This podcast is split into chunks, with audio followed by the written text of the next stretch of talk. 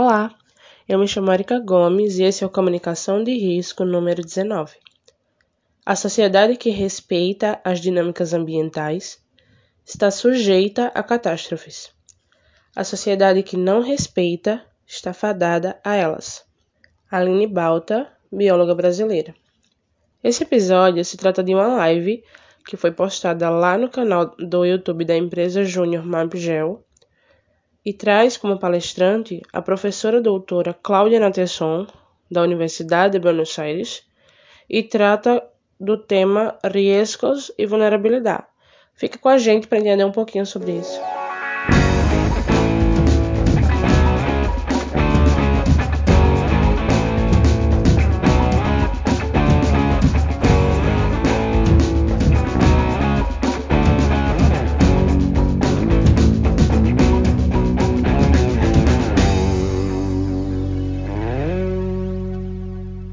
Sí, muchas gracias. Bueno, entonces ahora puedo seguir. Entonces, yo les decía que eh, no sé si ustedes ahora sí pueden ver este ensamblado de imágenes satelitales, donde se ve con claridad eh, una gran inundación de índole catastrófica que ocurrió entre 1997 y 1998 en todo el litoral del, del río Paraná, Paraguay, Plata. Estas inundaciones vienen ocurriendo, han venido ocurriendo, son, usuales en Argentina cada, cada 8 o 10 años existen estas grandes inundaciones que se instalan en una zona de llanura por meses y meses, afectando el área más productiva, más poblada de, de Argentina. ¿eh? Entonces, nosotros que veníamos estudiando estas inundaciones, nos preguntamos en su momento cómo puede ser que, eh, que, que, estas inundaciones sigan produciéndose con efectos tan negativos, con impactos tan negativos en el país. Eh, eh, para nosotros era difícil entender cómo después de una gran inundación no se hacía nada para que esto, estos impactos negativos no volvieran a ocurrir. Es decir, lo que nosotros nos preguntamos, ¿por qué la experiencia nos sirve para prevenir nuevas catástrofes? ¿Eh? Y esto eh, nos, llevó a pensar, o buscar, mejor dicho, un marco teórico que nos permitiera entender la lógica que había atrás de estas situaciones. Entonces, ahí fue cuando nosotros empezamos a indagar en la teoría del riesgo social, que es una teoría que no habla de las catástrofes, sino de cómo se van a dar estas catástrofes, de, de, cómo es el escenario, de qué pasa para que estas catástrofes se puedan producir.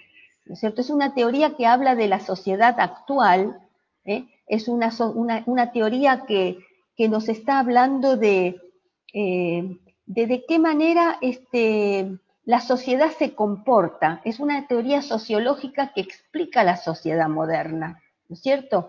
Entonces, esta, esta teoría nos permitió salir del paradigma tradicional de la catástrofe, que dice que la explicación está basada en la causalidad físico-natural, es decir, hay inundaciones porque llovió mucho, porque el río creció, y es decir que la, la catástrofe aparece por fortuna, por fatalidad o algo que es externo a la sociedad.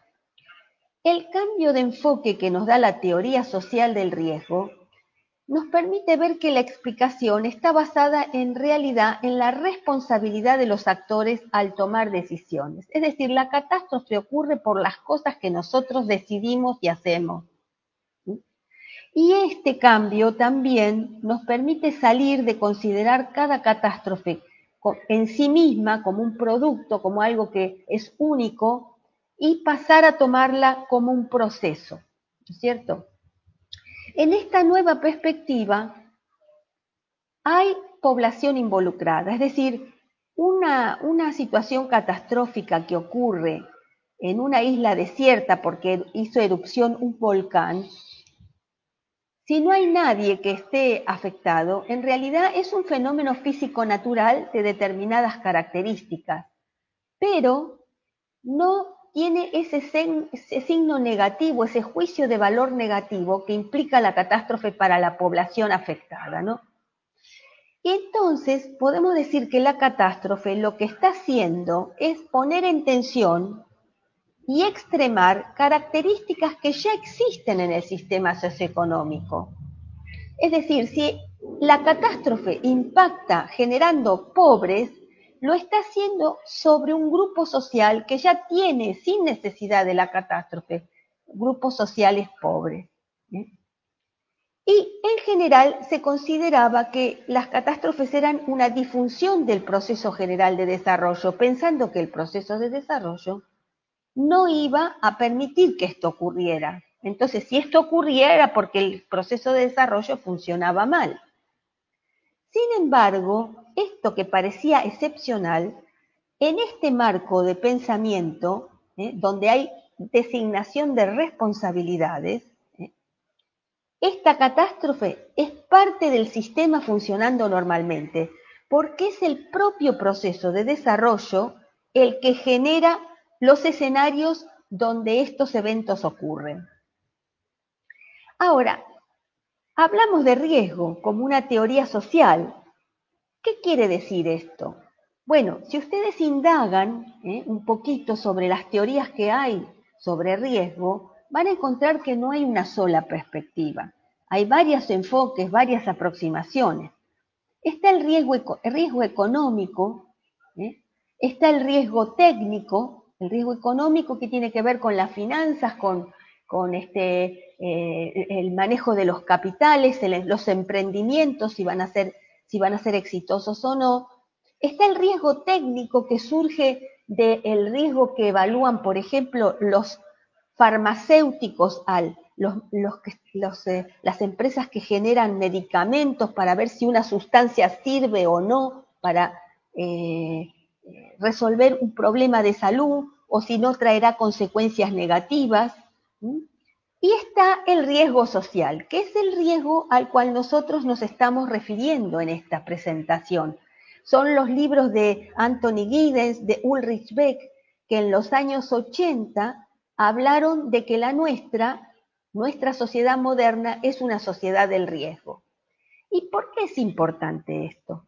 Porque esta teoría nos permite decir que el riesgo es el resultado imprevisto que surge como consecuencia de nuestras propias actividades o decisiones, en lugar de ser expresión de la suerte o de la divinidad o de la naturaleza. No es que llovió mucho, y por eso hay inundaciones catastróficas.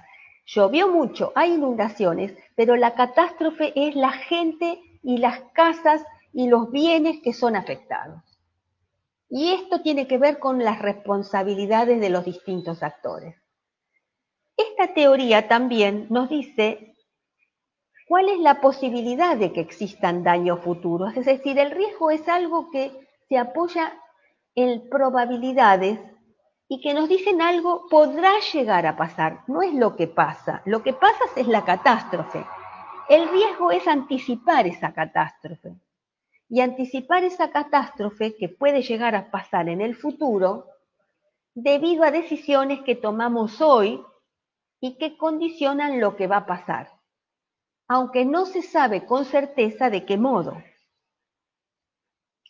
Entonces, tomando esta mirada más compleja de la situación de catástrofes leída desde la teoría del riesgo, vemos que estamos abordando una gran complejidad. Porque no es solo la lluvia, no es solo el cambio climático, no es solo la erupción volcánica, es eso en un escenario socioeconómico determinado, ¿eh? que va a condicionar si eso se transforma en catástrofe o no. Y ahí estamos viendo que es necesario entonces reconocer varias componentes del riesgo. Por un lado, las peligrosidades, que es el potencial de que un proceso físico-natural impacte negativamente en la sociedad. Por otro, tenemos la vulnerabilidad, que es la vulnerabilidad social de las estructuras socioeconómicas. Y ahí lo que hay que conocer es los aspectos socioeconómicos comprobables desde el punto de vista de las ciencias sociales de cuál es el estado antecedente, cómo están los grupos sociales involucrados antes que ocurra la catástrofe. Porque eso va a condicionar a cada uno la manera en que va a poder enfrentar esa catástrofe. La mezcla de peligrosidad y vulnerabilidad nos van a eh, dar una componente muy cercana a la geografía, que es la exposición. Es decir, los impactos materiales que están determinados por la territorialidad, por la distribución de la población, el número de personas afectadas, dónde se encuentran, los bienes materiales y su distribución en general geográfica. Ahora, estas tres componentes tienen conocimiento para decir qué está pasando, pero también tienen desconocimientos. Hay cosas que todavía no se saben. Y esos desconocimientos lo que nos permiten es eh, em, reconocer una cuarta componente que hemos denominado incertidumbre y que tiene que ver con los aspectos políticos, los imaginarios sociales, de los grupos que están involucrados en estos problemas. Es decir, en esta situación de incertidumbre lo que estamos teniendo en cuenta son los valores y los intereses en juego. Ahora, estas componentes en realidad están interrelacionadas. Son componentes que eh, se ven de esa manera separada, de una manera analítica, pero que luego se integrarán. Los conocimientos de las ciencias naturales nos dicen cómo es la peligrosidad, las ciencias sociales nos dicen cómo es la vulnerabilidad social, estas cuestiones en el territorio nos hablan de la exposición, es decir, los estudios de uso de suelo, planificación, análisis territorial y geográfico. Y todos ellos convergen en la incertidumbre que se resuelve política y culturalmente. Ahora, si yo solo miro una de estas peligrosidades, estoy en problemas, porque estoy mirando una parte de, la cuestión solamente. Por ejemplo, si veo solo la peligrosidad, eh, eh, tiendo a naturalizar todo lo relativo a la catástrofe, incluso a la sociedad que ha sido afectada. Las explicaciones y respuestas solo provienen de las ciencias naturales. Y entonces digo, ¿qué puedo hacer? Es fatalista la posición. ¿Qué puedo hacer si llovió mucho? Yo no puedo parar esa lluvia. Entonces aparece una resignación inmovilizadora. Ahora, si yo lo que estoy viendo es la vulnerabilidad, la vulnerabilidad social, hago una crítica a lo que está pasando, ¿no? Eh, puedo hacer un análisis correcto de quiénes son los causantes, quiénes son los afectados, pero a veces sucede que esta cuestión eh, eh, no da soluciones concretas de cómo resolver el problema. Es decir, que se puede caer en una denuncia estéril. Si hablo de la cuestión territorial, de la exposición, entonces el problema se explica por la falta de obras en el territorio, de obras duras, de, construcciones. Y las soluciones pueden eh, caer eh, solamente en una cierta tecnocracia que finalmente resulta negocios de ingeniería para algunos sectores de la sociedad. Finalmente, si yo me focalizo solo en las incertidumbres, no sé qué pasa, no sé, no tengo conocimiento, no sé cómo decidir, la cuestión es tratada de manera oportunista y los, y los afectados van a descreer de las instituciones. En extremo se da lugar a situaciones de caos, de desesperación como respuesta. Ahora, teniendo estas cuatro componentes, ¿eh? si yo solamente pienso en lo que no sé y la incertidumbre es lo que está eh, dominando el proceso, ¿eh? yo lo que estoy teniendo es una situación donde no puedo anticipar nada. Es decir, si la incertidumbre domina, me pierdo la posibilidad que da el riesgo de prevenir. Porque si yo tengo riesgo y anticipo probabilidades de ocurrencia, puedo tomar acciones, pero si yo digo que no sé nada, no puedo hacer nada. Entonces, lo que es importante acá es que la incertidumbre sea reconocida, porque ¿cómo la manejo yo? La manejo reconociendo que existe, es decir, saber lo que no se sabe y en consecuencia que entre como una componente más del riesgo. Ahora, dicho esto, muy sintético, piensen que yo les estoy sintetizando muchos años de trabajo y muchas eh, eh, elaboraciones teóricas referidas a esto en solamente cuatro o cinco filminas. Tratemos ahora de ver qué, tiene que ver esto o, o de qué manera esto se interrelaciona con la geografía.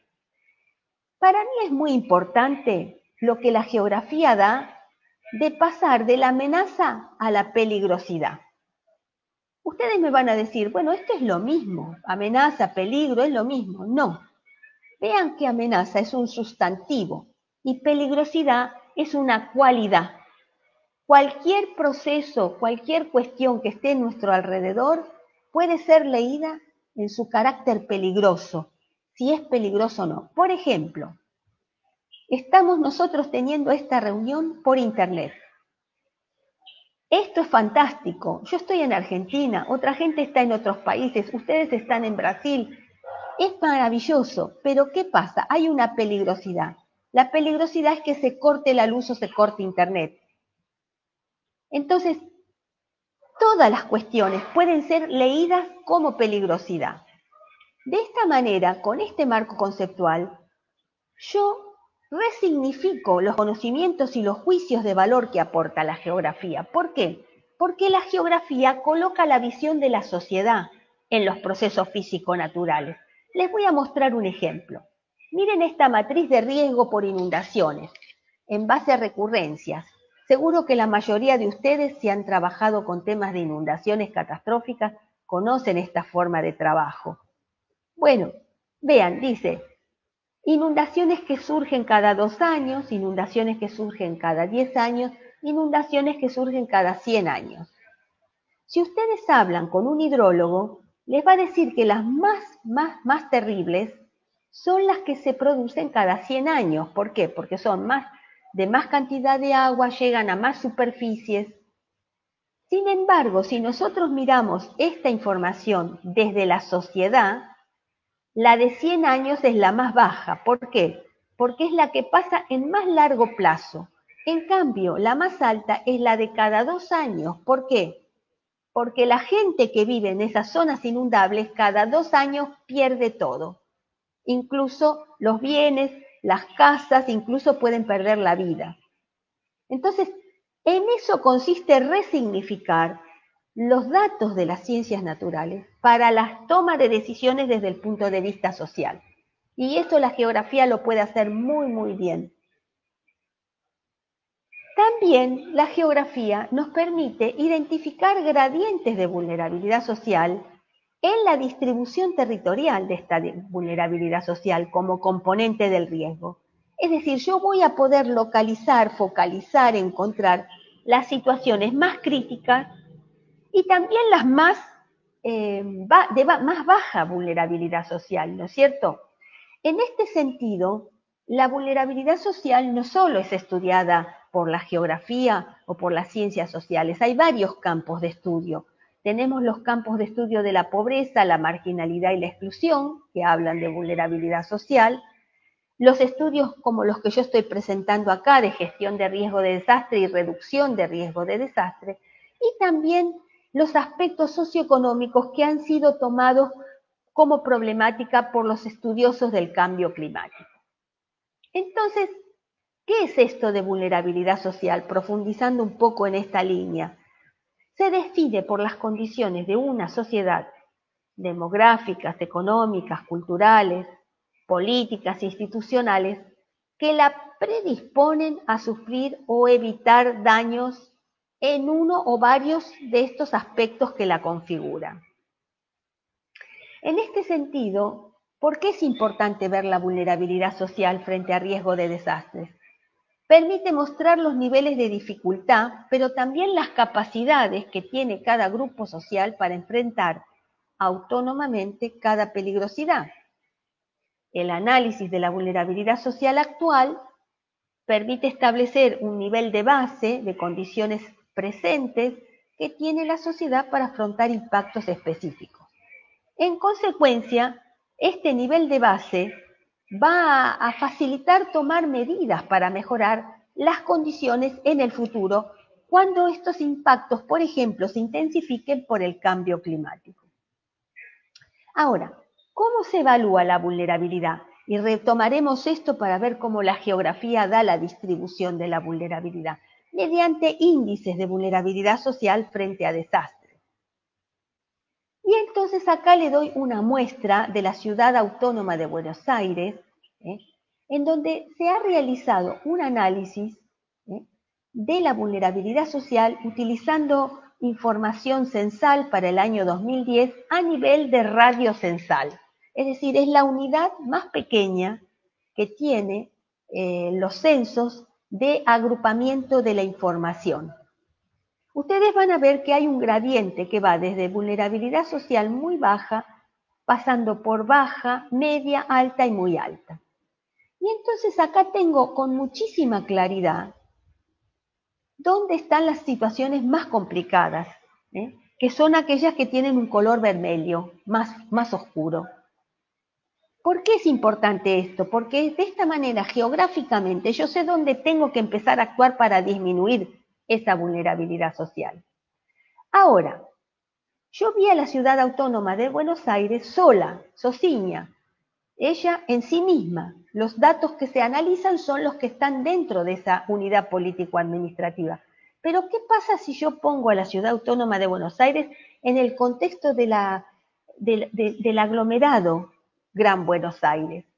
Miren, la configuración es, diferente. Sigo teniendo zonas más alta vulnerabilidad social, pero vean, la ciudad autónoma de Buenos Aires tiene una situación mucho mejor que las unidades político-administrativas que están alrededor y que forman la conurbación. Entonces, si yo además de ponerle en el contexto de la ciudad autónoma, ah, del aglomerado, lo pongo en el contexto del país, vean lo que pasa. ¿eh? En valores absolutos, es decir, cantidad de población, es el gráfico pequeño que está en este, en este rincón del mapa, del cartograma, vean cómo la ciudad autónoma de Buenos Aires está mucho mejor que su entorno, como veíamos antes. Pero si yo lo veo en, valores relativos, que esto es cantidad de gente con vulnerabilidad social sobre el total de población, la situación es mucho mejor. El nivel en la ciudad autónoma de Buenos Aires es el uno de los más bajos de todo el país. Si yo combino estos dos datos, voy a encontrar que tengo valores medios. Eh, combinando valores relativos con valores absolutos, voy a encontrar una definición de valores medios. ¿Cuál es la verdadera vulnerabilidad social? ¿Eh? Eh, eh, ¿Podrás prender la luz? De la sala podrás prender la luz. Perdón, un minuto, ¿eh? Bueno, ¿cuál es la verdadera vulnerabilidad social de la ciudad autónoma de Buenos Aires? Es evidente que la situación de la ciudad en, con relación al contexto del país es mucho mejor. Pero estas son tres posibilidades que van a darnos distintas perspectivas. En, uno son muchas personas, en otro son pocas personas en relación al, al total de personas y en otro tengo un valor medio para ponderar en relación al resto del país. Ahora, entonces la geografía, desde la vulnerabilidad y desde la peligrosidad, ¿eh? Nos pueden dar una primera aproximación al riesgo, que es la exposición, es decir, la distribución, la distribución del riesgo en el territorio. ¿Para qué? Para una herramienta de gestión del riesgo, es decir, los decisores pueden usar esto como una herramienta de gestión de riesgo de desastre. Acá les estoy mostrando otra vez mi país, pero analizado desde el punto de vista de la vulnerabilidad social, en las unidades más pequeñas, no de radiocensales, sino de municipios. ¿eh? Son más de 500 municipios que tiene el país. Y entonces, ustedes pueden ver que en valores absolutos, ¿eh? Eh, perdón, tengo un mapa que es del censo del 2001. Estoy viendo lo que pasaba en 2001 y yo lo comparo a la, a la derecha, tengo un mapa que muestra los datos del 2010. Vean cómo cambió desde la crisis del 2001 en el país a la situación del 2010. Muy bien, acá tengo vulnerabilidad social. Los climatólogos elaboraron índices que me permiten ver cómo va a ser el cambio de clima por cambio climático, tomando como base un periodo 1960-2010. Nosotros como geógrafos, a través de los sistemas de información geográfica, una grilla de 12 valores lo asignamos a los municipios y pudimos ver por municipio a cuál de estos valores correspondía. Por ejemplo, en, en la izquierda tienen cambios absolutos en la máxima longitud de racha seca, en el centro tienen cambios absolutos en la duración de olas de calor y en la derecha tienen cambios en la precipitación total anual de los casos en los que la precipitación diaria es mayor al percentil, es decir, situación de sequía, situación de olas de calor que afecta mucho las ciudades y situación de precipitaciones que puede generar inundaciones. Y ahí tengo la posibilidad de mezclar las peligrosidades con los índices de extremoidad climático que elaboraron los climatólogos y los valores de vulnerabilidad social de síntesis que hicimos, digamos, tomando en cuenta el censo 2010 y interrelacionarlos en esta matriz, que toma datos concretos, los datos de base son bien, eh, se puede decir una metodología cuantitativa, pero que aquí expresan una situación cualitativa, aunque dominada por una cierta lógica matricial. Entonces, yo puedo ir agrupando estas categorías y armar nuevas categorías que ya son categorías de riesgo. Y esto me da mapas de riesgo. ¿eh?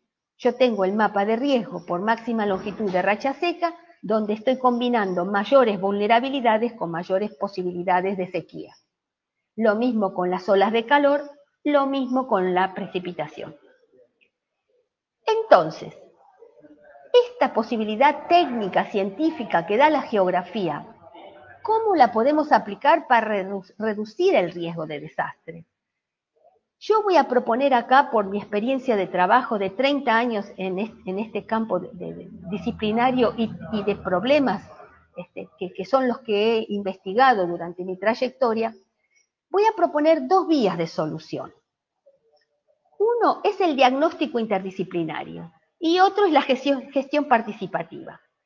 El diagnóstico científico-técnico necesita del conocimiento científico de los expertos, necesito conocer la vulnerabilidad de base, es que es la vulnerabilidad sin, sin catástrofes, sin peligrosidades, es la vulnerabilidad del cotidiano de la gente con más pobreza, con más marginalidad. Yo necesito conocer eso porque es el escenario sobre el cual se va a montar la peligrosidad 1, la peligrosidad 2, que combinada con ese análisis de vulnerabilidad social, me va a decir cuál es el riesgo y su distribución. Y ese riesgo, si se produce la catástrofe, si esa catástrofe no es mitigada o no es eh, disminuida, me va a generar nuevas vulnerabilidades que retroalimentan la vulnerabilidad social de base. Es decir, después de una catástrofe, el escenario de vulnerabilidad es distinto. Puede ser mejor, puede ser peor, según lo que hayamos hecho para que esto no ocurra. Pero esto, que es el conocimiento científico, no alcanza. Es necesario también incorporar el conocimiento empírico de la gente del lugar, lo que llamamos vaqueanos, los que saben qué pasa en su lugar de vida, en su, en su localidad, en su municipio, en su barrio. ¿eh? es decir, los pobladores, las autoridades, los profesionales, los religiosos, los vecinos, los campesinos, es decir, todos los actores que están en riesgo. Y ahí el diagnóstico sí va a ser más integrado, es un diagnóstico, eh, eh, digamos, interdisciplinario y transdisciplinario con la incorporación de la población. Y esta incorporación de la población, además, tiene que generar situaciones que tienen que ver con la propia toma de decisiones, con la política, y esto está localizado eh, este, en la gestión participativa. ¿Por qué? Porque es la gestión participativa que va a resolver las incertidumbres. ¿Quién decide qué hacer? ¿Quién financia? ¿Quién paga los costos? ¿Quién saca beneficios? En términos coloquiales, ¿quién le pone el cascabel al gato? Entonces tenemos que hablar de participación, pero no hay una sola participación. Está la participación democrática del voto, que todos podemos decir qué queremos, qué rumbo queremos tomar para nuestro país, pero también está la participación comunitaria, el trabajo local, el trabajo del vecindario, el trabajo de las comunidades. Y hay una tercera forma de participación, que es una participación que requiere una metodología de gestión y planificación participativa, que es la participación asociativa, es decir, es la asociación mediante la participación de actores más débiles, construyendo nuevos actores más fuertes para enfrentar al poder constituido y a los que sacan rédito de las catástrofes.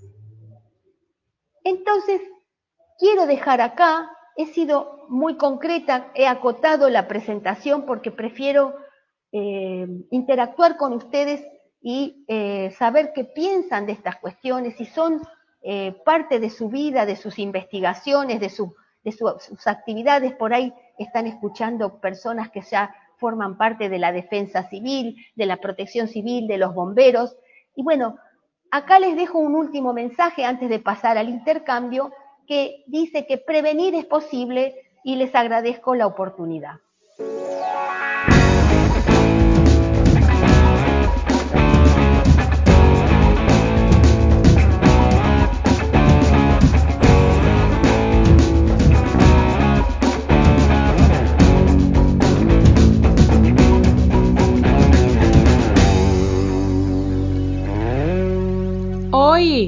Que bom que você ficou até aqui. Olha, se você gostou desse conteúdo, estamos em outras redes sociais. É só nos procurar em Plagel. Não esquece de deixar joinha, comentar bastante sobre o que você achou e compartilhar para outras pessoas para que elas tenham acesso a esse mesmo conteúdo. Obrigada e até mais!